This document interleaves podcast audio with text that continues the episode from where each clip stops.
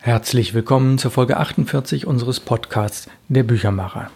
Mein Name ist Ralf Plenz aus Hamburg und ich lese Ihnen aus meiner Romantrilogie Großstadtoasen vor. Dieser Roman hat drei Teile. Wir befinden uns im dritten Teil. Der ist nach Monaten des Jahres 1984 aufgebaut und wir befinden uns im August und das geht dann in den September über. Es geht in diesem Kapitel unter anderem um das Thema Video und deswegen als Medienmacher habe ich am Ende unserer Lesung zum Thema Video ein paar Anmerkungen, denn Video hatte verschiedene Speichermedien und hier kommt jetzt eins drin vor. Das Kapitel heißt Gesunde Jungs. Beim nächsten Treffen gingen die Isokratiker arbeitsteilig vor. In zwei Dreiergruppen sichteten sie, sortierten Stapel von Videokassetten, machten sich Notizen und spulten vor und zurück. Bei manchen Filmen blieben sie hängen und füllten ihre Bildungslücken. Imelda war der Meinung, dass in jeder Gruppe selbstverständlich eine Frau mitarbeiten müsste. Doch das war zeitlich nicht machbar. Also gab es keine paritätische Besetzung mit Frauenquote, wie Yvonne das Prinzip scherzhaft nannte. Die Jungsrunde mit Deco, Rick und Jimmy beschäftigte sich überwiegend mit unbeschrifteten Videokassetten, waren Wundertüten. Es war jedes Mal eine Überraschung, welche Filme sich auf der nächsten Kassette befanden, manchmal sogar drei hintereinander, wenn es sich um eine Longplay-Kassette handelte. Das Treffen fand in der Kleinereien-WG bei Jimmy statt. Er hatte einen tragbaren Fernseher in die WG-Küche gebracht, Deko hatte Nüsse und andere gesunde Dinge zum Knabbern beigesteuert und Rick den glücklicherweise leichten Videorekorder.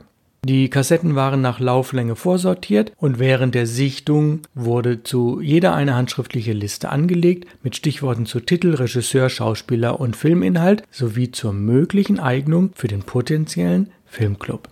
Noch befanden sich alle in der Orientierungsphase und wollten nichts vorschnell entscheiden. Rick stellte zaghafte Vorüberlegungen zu einer Datenbanktabelle an, scheiterte aber schnell an fehlendem Enthusiasmus. Computerthemen waren für ihn in diesem Jahr weitestgehend gestorben. Seine anfängliche Euphorie vor einigen Monaten, die sich aufgrund etlicher Misslichkeiten bald abschwächte, war ihm noch allzu gut im Gedächtnis und die Frustration nagte noch immer an ihm. Die Jungs fühlten sich großartig mit ihren Überraschungskassetten. Sie hatten keine Probleme mit Depression, Magengeschwür oder gar Alkoholmissbrauch. Alles war im grünen Bereich. Als der Abend sehr spät bei Kerzenlicht endete, machten sich alle hochzufrieden auf den Nachhauseweg. Ein rundherum erfolgreicher Abend mit drei gesunden Jungs ging zu Ende. Nächstes Kapitel im August Alternative Arbeit.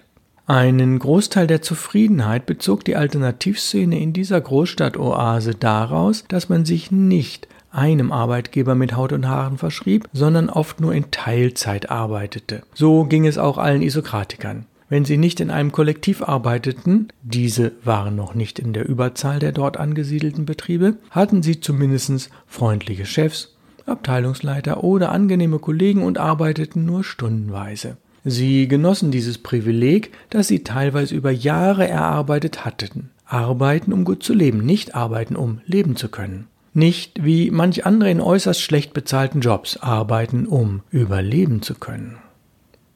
Besonders stolz waren alle Isokratiker darauf, eine flexible Arbeitszeit herausgehandelt zu haben, also nicht täglich zur gleichen Zeit beginnen oder enden zu müssen. Und niemand, der in einem Kollektiv arbeitete, empfand es als zusätzliche Belastung, nach Arbeitsschluss gelegentlich mehr als ein oder zwei Stunden in der Runde zusammenzusitzen, um die Planung für die nächsten Tage zu machen und kollektive Entscheidungen vorzubereiten. Die Genugtuung, dies alles ohne Chef erreicht und ein positives Bewusstsein bei allen Beteiligten geschaffen zu haben, war eine große Quelle der Zufriedenheit.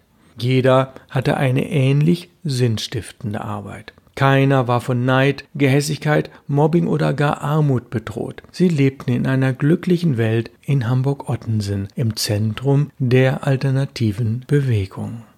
Damit endet der Monat August. Wir sind im September. Verwunderung. Die junge Frau, die sich als Resi in der alternativen Szene umschaute und Fühlung aufnahm, die mit ihrem freundlichen Wesen und ihren zeitweise lila gefärbten Haaren sehr umtriebig gewirkt hatte, schien ein wenig aus der Spur gekommen zu sein, den Kontakt verloren zu haben den Kontakt zu sich selbst ebenso wie zu den ihr wichtigen Personen oder Orten. Kaum aus dem Urlaub zurück, hatte sie sich nacheinander bei Rick und Imelda gemeldet und erwartet, beide würden sich über ihre Rückkehr freuen.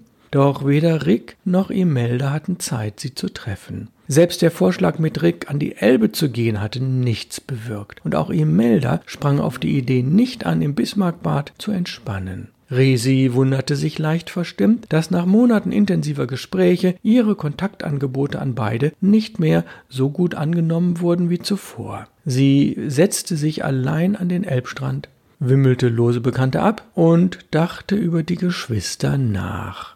Sie hatte Angebote gemacht, sie hatte sich bemüht. Weiter wollte sie an diesem Tag nicht gehen. Keiner sollte von ihr denken, sie wolle sich anbiedern. Die Einladung zu einer Pizza in einem Restaurant wäre definitiv ein zu großes Angebot gewesen. Auch wollte sie nicht fragen, warum die Kontakthäufigkeit gesunken sei. Dazu war sie zu stolz. Und da sie aus forschungstechnischen Gründen weder Imelda noch Rick zu sich nach Hause einladen konnte, war der Aktionsspielraum gering. Resi hatte in den vorangegangenen Jahren in mehreren Universitätsstädten gelebt. Dort schaute sie sich jeweils in den ersten Wochen sehr genau an, wie die regionale Kommunikation funktioniert. Diese Orientierung war nötig, um sich schnell, reibungslos und sicher auf die landesspezifisch typische Kontaktaufnahme einzulassen. Hier wurden Verabredungen sehr kurzfristig getroffen, da grundsätzlich per Telefon bestätigt. Manche Menschen gingen völlig entspannt damit um, wenn ein Termin platzte, manche waren ein wenig verärgert. In einem Fall konnte eine Verabredung auch unter einer halben Stunde zu einem sehr schönen und beidseitig beglückenden Erlebnis führen, im anderen Fall dauerte sie fünf Stunden und niemand war wirklich zufrieden. So etwas hatte natürlich nicht immer mit der jeweiligen Region zu tun, sondern vor allem auch mit den Menschen, die Resi traf. Trotzdem waren Kontakte intensiver, wenn sie sich nach den regionalen Gepflogenheiten richtete. Hanseaten galten als reserviert, pflegten entstehende Beziehungen und Freundschaften angeblich aber sehr gut. Jedenfalls stand das in allen Erfahrungsberichten, die sie vor ihrem Umzug gelesen hatte. Imelda und Rick passten bis vor wenigen Wochen genau in diesen Erwartungshorizont und Resi war hochzufrieden, teilnehmende Beobachterin und Mitmachende in dieser Großstadt zu sein. Schleichend, aber dennoch bemerkbar, musste dann etwas passiert sein. Die Kontakte zu beiden wurden mühsamer, seltener und sie kam sich als Freundin etwas beiseite geschoben vor. Das war nicht nur ein Gefühl, eine unklare Stimmungslage, sondern anhand ihrer Kalendereinträge konnte sie die Veränderungen quantifizieren. Hm, die mögen mich nicht mehr so sehr. Beide. Liegt es daran, dass sie Geschwister sind und sich über mich ausgetauscht haben? Habe ich einen Fehler gemacht oder sogar viele? Haben sie gemerkt, dass ich sie erforsche? Gibt es irgendeine Querverbindung von meiner therapeutischen Praxis zur alternativen Szene? Hat irgendjemand etwas über mich ausgeplaudert? Schon zum dritten Mal in dieser Woche versuchte Resi, sich Klarheit darüber zu verschaffen, warum aus den Freundschaften zu Rick und Imelda ein mittlerer Trümmerhaufen geworden war.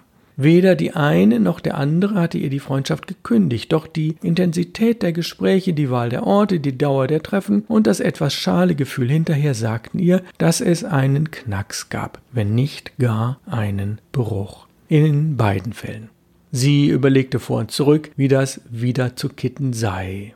Auf Ricks Frage, ob sie mit ihm zusammen studieren wollte, hatte sie bisher nicht konkret reagiert. E-Mail Vorschlag, regelmäßig miteinander Sport zu machen, war von ihr ebenfalls ohne klare Zu- oder Absage geblieben. Ob diese Art der Zurückhaltung zur Distanz geführt hatte? Falls ja, wie sollte sie das ändern, ohne Grundprinzipien der teilnehmenden Beobachtung zu verletzen? Es blieb also Resis Verwunderung darüber, dass sich vermeintliche Freundschaften so verändern konnten. Waren das überhaupt noch Freundschaften? Auf der Gegenseite musste es so ausgesehen haben, und üblicherweise entwickelten sich Freundschaften dauerhaft ins Positive, wenn man keine allzu großen Fehler machte. Sollte das ein Merkmal der alternativen Szene sein? Hm, leider habe ich nur sehr wenig wissenschaftlich Fundiertes gefunden, was mir Auskunft darüber geben könnte, wie Freundschaften in der linksalternativen Szene im Gegensatz zu denen der bürgerlichen Mitte definiert werden und Kontinuität bewahren. Ich möchte schließlich dazu promovieren und habe das Feld doch schon so lange beackert. Hm, eine Promotion zu diesem Themenbereich ohne wissenschaftliche Fundierung ist wertlos. Dieses Zitat von Professor Arco als Doktorvater hatte ihr vor kurzem den Rest gegeben. Reichten wirklich zwei nicht funktionierende Verabredungsversuche für so eine große Enttäuschung? Eigentlich war es ein schöner Spätsommertag gewesen und er hatte so wunderbar begonnen. Warum musste er so enden? Nächstes Kapitel Aktivistenleitsatz. Dekos oberster Leitsatz lautete, ich lasse mich bei der Arbeit niemals auffressen oder so in Beschlag nehmen, dass mir am Ende des Tages die Energie fehlt, mit meiner Zeit noch etwas Sinnvolles anzufangen. Ich liebe es, durch die Kontakte bei der Arbeit Anerkennung zu bekommen, brauche aber so viele Freiräume, dass ich genauso lange ohne Arbeit auskomme, wie ich arbeite und dass ich selbst in dieser Zeit finanziell ausreichend versorgt bin. Die Sozialleistungen seines staatlichen Arbeitsgebers waren großzügig, doch um so zu leben wie Deko, der Aktivist, musste man wissen, wie man das System perfektionierte und positiv für sich nutzte. Der Begriff Sabbatjahr oder Sabbatical war zwar 1984 noch nicht erfunden, hätte Deko aber schon damals gefallen. Der Sabbat war der Tag, an dem die Arbeit ruhte und theosophische Gedanken flossen. Ein idealer isokratischer Freiraum.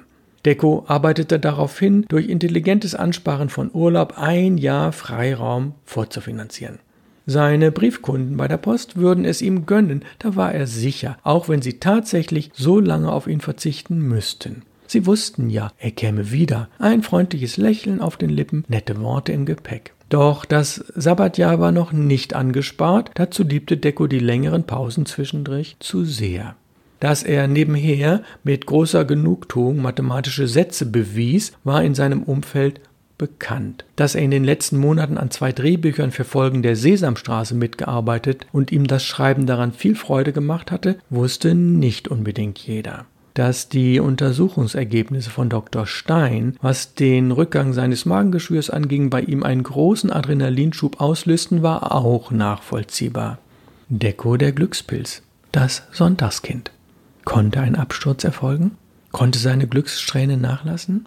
Nicht bei einem planenden Mathematiker, nicht bei einem Kommunikationstalent, das es sich erlauben konnte, nebenbei auch noch als Illustrator und Aktivist zu wirken. Nicht bei ihm, der so viele Freiheiten und Freizeit hatte wie kaum ein anderer Angestellter. Und das mit dem psychosomatischen Anteil an seinen Magenproblemen, die Dr. Stein angedeutet hatte, konnte er sicherlich auch noch in den Griff bekommen. Dessen war er sich sicher. Zu sicher? Das nächste Kapitel Dachstuhl. Arbeitszeit war auch bei den Isokratikern ein Gesprächsthema, denn Tageszeit, Jahreszeit und Lebensarbeitszeit gelten in der alternativen Szene als gleichwertige Kriterien fürs Wohlfühlen. Es gab keine eindeutige Gruppenmeinung, doch verschiedene Modelle, die gelegentlich diskutiert wurden. Jimmy war nicht bei einem staatlichen Arbeitgeber angestellt, sondern in der privaten Dentalbranche, doch auch er hatte ein Jahresarbeitszeitkonto. Durch verschiedene Aktionen hatten sich darauf Gutschriften angehäuft, die ihm zwei freie Wochen Urlaub erlaubten, ohne seinen normalen Urlaubsanspruch zu mindern. In einem befreundeten Tischlereibetrieb fertigte er, schon vor Wochen geplant, einen Dachstuhl für ein verfallenes 30er-Jahre-Haus in Hamburg-Lurup. Da es nicht unter Denkmalschutz stand, hatte Jimmy große Entscheidungsfreiheit. Mit dem Auftraggeber waren Vor- und Nachteile verschiedener Konstruktionen und möglicher Holzarten besprochen, selbstverständlich auch die optimalen Dämmmöglichkeiten und die Frage, ob der Dachstuhl weiter ausbaubar sein sollte. Alle Gespräche verliefen gut und man einigte sich zu einem akzeptablen Preis einen besonders schönen, haltbaren und nicht von Pestiziden verseuchten Dachboden zu bauen. Dem Auftraggeber war besonders wichtig, dass kein Tropfen Gift das Holz berührte. Jimmys Fachwissen zu diesem Thema war fundiert und er konnte es durch Lektüre und Herumfragen unter Kollegen schnell erweitern, sodass er dem Kunden schließlich eine ideale Lösung präsentierte. In den beiden Urlaubswochen wurde der Dachstuhl zugeschnitten und vorbereitet, in wenigen Wochen würde er geliefert und aufgebaut. Helfende Hände dafür zu bekommen, war im Moment Jimmys Aufgabe. Einige Freunde aus der ehemaligen Berufsschule und seinem Ausbildungsbetrieb hatten ihm bereits für den feststehenden Termin zugesagt. Man freute sich auf die gemeinsame Arbeit, die fertig wäre, bevor es herbstlich, stürmisch oder kalt würde. Der Bauherr war freundlich und kompetent. Er erzählte Jimmy, dass die Komplettsanierung des Hauses noch zwei Jahre in Anspruch nehmen würde. Wie der gelernte Zimmermann wusste, musste zuerst das Dach dicht, und gut isoliert sein, damit die zu erhaltene Bausubstanz nicht weiter geschädigt würde und Neubauelemente gut durchtrocknen konnten. Jimmy hatte bereits den Schlüssel für die Eingangstür der Baustelle und so fuhr er am Abend noch einmal nach Lurup und vermaß die letzten Details des Mauerwerkes in der obersten Etage. Plötzlich fiel sein Blick auf eine selbstgebaute Ringbuchkonstruktion, die ihn stoppen ließ. Das Ringbuch war aus Holz und erinnerte an Viktors Rezeptsammlung, nur hatte jemand etwas auf die obere Platte geschrieben. In schön geschwungener Schrift, die an Rick erinnerte, stand dort das Anti-Arthur-Prinzip. Notizen von Professor Thais Arco. Jimmy war vollkommen von den Socken. Nie hätte er gedacht, eines der 20 Ringbuchexemplare, die sie im Frühjahr hergestellt hatten, noch einmal zu sehen. Victor hatte damals die Idee entwickelt, er selbst hatte die Platten zugesägt, Rick hatte in schönster Handschrift das Angebot hineingeheftet, die obere Platte zu beschriften. Imelda hatte bestes Papier beigesteuert und Yvonne die Ringbücher im Bioladen zum Selbstkostenpreis ausgelegt. Wer eines haben wollte, hatte sich bei ihr gemeldet und zum Dank ein Gedicht oder eine Kurzgeschichte verfasst. Die 20 Ringbücher waren sehr schnell weggegangen, die Gedichte und Kurzgeschichten zierten abwechselnd das schwarze Brett des Geschäftes. Andächtig strich Jimmy über das Holz. Unser Buch. Auf der Baustelle von Thais Arco. Ich hätte hier alles erwartet, aber nicht das. Doch hier steht es schwarz auf weiß. Der ist ein echter Professor. Keine Ahnung in welchem Fachbereich. Ich kann es kaum glauben, aber Name und Vorname stimmen. Einen anderen Thais Arco konnte es nicht geben. Nächste Kapitel Theaterleute. Zimmerleute richten nicht nur Dachstühle, sie stellen auch bedarfsgerecht Bühnenrequisiten her. Yvonne, die seit kurzer Zeit ein Praktikum in einem Theater absolvierte, hatte dort bereits alle Berufe und Gewerke kennengelernt, die traditionelles Theater ausmachten. Yvonne genoss die schöne Erfahrung des Blicks hinter die Kulissen, denn jenseits der Bühne blieb den Besuchern vieles verborgen. Momentan hatte das Theater eine Truppe aus der französischen Provinz zu Gast, deren Spezialität die Pantomime war. Sie spielten ganze Geschichten ohne einen Ton zu sagen, waren ausdrucksstark ohne jedes Geräusch. Sie rührten die Zuschauer nur durch Mimik und Gestik, bis sie mit kleinen Bewegungen plötzlich für lautes Gelächter sorgten. Ihre Gesichter waren weiß geschminkt, einige Partien wie die Augen oder Mund wurden durch besonderes Make-up betont. Die Schauspieler aus der Provinz waren bereits in Paris aufgetreten, nach einem Wochenendseminar bei Marcel Marceau, dem weltberühmten Pantomimen. Dieser hatte ihnen empfohlen, die neuen Kenntnisse in einem Pariser Fort auszuprobieren. Viele hundert Leute sahen ihre Vorstellung und waren begeistert von den begabten jungen Menschen, die sich in dem Schnellkurs einen beachtlichen Teil des Wissens ihres Meisters angeeignet hatten. Jetzt also waren sie in Hamburg und Yvonne durfte bei den Auftritten hinter der Bühne assistieren. Sie mochte einige Leute aus dieser Theatergruppe besonders gerne und bat darum, fotografieren zu dürfen. Alle freuten sich, zu einem absoluten Sonderpreis schöne Schwarz-Weiß-Fotos zu bekommen und sagten schnell zu. Die ersten Probeaufnahmen gelangen auch gut, beide Seiten waren zufrieden. Bei der Generalprobe hatte Yvonne genügend Film dabei, war gut vorbereitet und kannte das Programm, sodass sie genau wusste, wann sie welche dramatischen oder lustigen Momente einfangen konnte. Bei der Vorstellung selbst war das Fotografieren wegen des Ruhegebots verboten. Also war die Generalprobe mit echten Kostümen und der richtigen Maske der ideale Zeitpunkt. Wäre gewesen. Das trifft es besser, denn es lief alles grundlegend schief. Nach gefühlten 100 statt 36 Bildern bemerkte Yvonne, dass der Film, den sie richtig eingelegt hatte, wohl unbemerkt gerissen war und nicht weiter transportiert hatte. Drei Viertel der Vorstellung waren bereits vorbei. Hm, ich hatte den Auslöser betätigt, den Spannhebel zum nächsten Bild benutzt, wieder ausgelöst und war froh, so viele tolle Momente eingefangen zu haben, erzählte sie noch Wochen später. Hätte eingefangen haben können, musste sie in jeder ihrer Erzählungen anschließend korrigieren. All die unvergesslichen Momente der Generalprobe waren vorbeigezogen, unwiederbringlich dahin. In der letzten Szene, nachdem der Fehler bemerkt war, waren einige Personen leider nicht mehr auf der Bühne. Yvonne grämte sich zwar, doch die Ergebnisse, die sie in der Dunkelkammer auf den vergrößerten Papierabzügen herausarbeitete, waren qualitativ hochwertig. Unsicher, aber mit ein wenig Stolz zeigte sie am nächsten Morgen allen Schauspielern die Fotos und wurde sehr gelobt. Den Filmriss erwähnte sie nebenher, lächelte dabei freundlich und die nicht gelungene Übersetzung ins Französische führte letztlich dazu, dass niemand zurückfragte, sondern sich alle einfach an den gelungenen Bildern erfreuten. Von einer der vorangegangenen Proben hatte sie einige Porträts unter die Bilder gemischt, sodass jeder Schauspieler mehrfach abgelichtet war, einige wenige jedoch ungeschminkt. Das tat im Ergebnis keinen Abbruch. Yvonne war der Star. Mit viel Rhabarbersaftschorle statt Wein wurde die Premiere gefeiert. Mit einer herzerwärmenden Dankeschön-Szene, ganz ohne Worte, verabschiedeten sich die Pantomimen nach drei Abenden, denn ihr Zug fuhr so früh am nächsten Morgen, dass Yvonne sie nicht begleiten konnte. Sie musste noch einige Stunden in der Kneipe arbeiten, um ihr Haushaltsgeld aufzubessern. Trocken blieb sie. Ja, damit endet die heutige Lesung aus der Trilogie und möchte nochmal auf das Thema Videokassetten eingehen. Nicht jeder kennt mehr Videokassetten oder es ist schon so lange her, dass er sagt, ja, was war das doch gleich? Das waren magnetische Aufzeichnungsmedien in einer größeren Kassette und jetzt ist die Frage, wann wurde das magnetische Verfahren abgelöst? Und das ist hochspannend. Obwohl es Videokassetten bis in die 90er gab, gab es in der Tat schon so etwas wie einen CD von der Firma Philips und davor gab es bereits 1970 die Bildplatte. Eine große Platte, die wie eine Schallplatte aussah, konnte Bilder und Videos speichern, noch analog, bereits 1970 dann kam eben von Philips die sogenannte Laserdisc 1980, die auch noch ein analoges Verfahren hatte, konnte nur wenige Minuten Bild speichern, Video speichern, aber es ging. Und 1982 kam dann die CD-ROM und bis dann größere Videosequenzen auf einer CD speicherbar waren, musste die DVD erfunden werden und das war dann in den äh, frühen 90er Jahren. Also die CD hatte für den Musikbereich eine große Bedeutung seit den 80er Jahren. Die DVD hingegen war für etwa zehn Jahre eigentlich nur ein angesagtes Medium dann kam die Blu-ray und dann kam schon das Streaming und die Mediatheken und Videotheken. Ja, Videotheken, ein Begriff, der ja äh, in den 70ern schon geprägt wurde, wo man eben Videokassetten ausleihen konnte, die werden uns das nächste Mal beschäftigen, denn unsere Freunde steuern ja auf einen Filmabend zu und dazu brauchen sie ein geeignetes Speichermedium. Bedanke mich für heute. Als Büchermacher verabschiede ich mich sehr herzlich aus Hamburg. Mein Name ist Ralf Plenz und bleiben Sie mir treu.